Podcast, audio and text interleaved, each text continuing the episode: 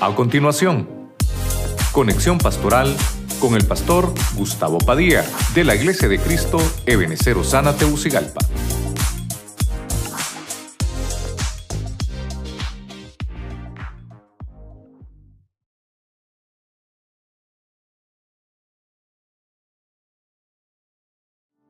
Número uno, hablamos del entorno divino, del paraíso.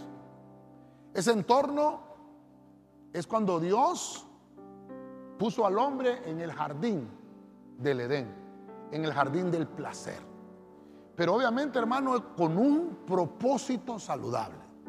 En el punto 2 vimos a otro personaje, a Saúl, en un entorno profético, proféticos, un ambiente espiritual, un ambiente, hermano, donde se mueven los dones, que los dones Dios los hace para que sean edificación del cuerpo de Cristo.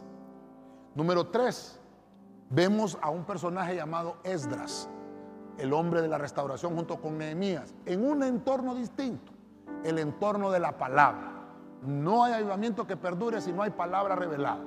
Y en ese entorno de la palabra, la gente estuvo atenta a la enseñanza, siete horas aproximadamente, desde el amanecer hasta el mediodía.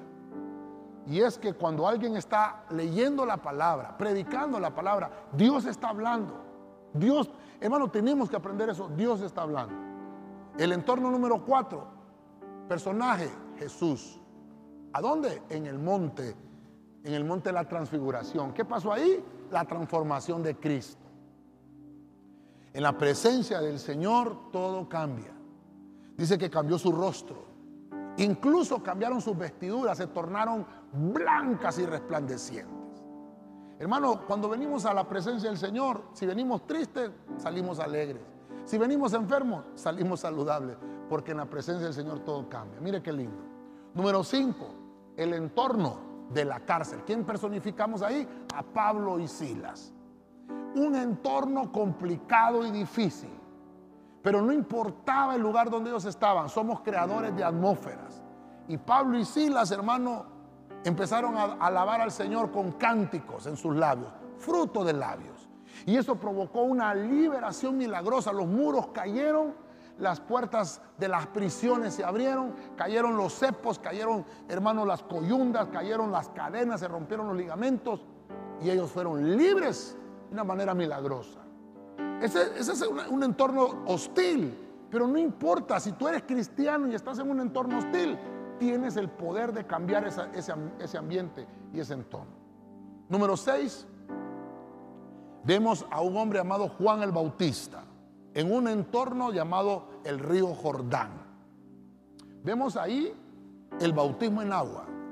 Juan bautizaba para arrepentimiento. Cuando aquellos venían reconociendo sus pecados, entonces Juan inmediatamente los bautizaba. ¿Cuáles son los únicos dos requisitos para bautizar? Creer y que haya agua. Eso es todo. Y lo demás, hermano, Dios lo hace. Cuando uno se bautiza, uno queda integrado al cuerpo de Cristo. Mire, mire el entorno de arrepentimiento, qué lindo. Ahora finalizamos con el último entorno, el Pentecostés. Qué lindo el Pentecostés. Esa fiesta de las semanas, 50 días después de la Pascua. Dice la Biblia que estaban reunidos unánimes. Y ahí entró un viento recio que llenó toda la casa. Y empezaron a hablar en lenguas. El Pentecostés es la llenura del Espíritu Santo. El Pentecostés es el poder restaurador del Espíritu Santo, que es necesario en nuestras vidas. Los entornos divinos nos van a llevar a tener cambios necesarios en nuestra vida. Amén.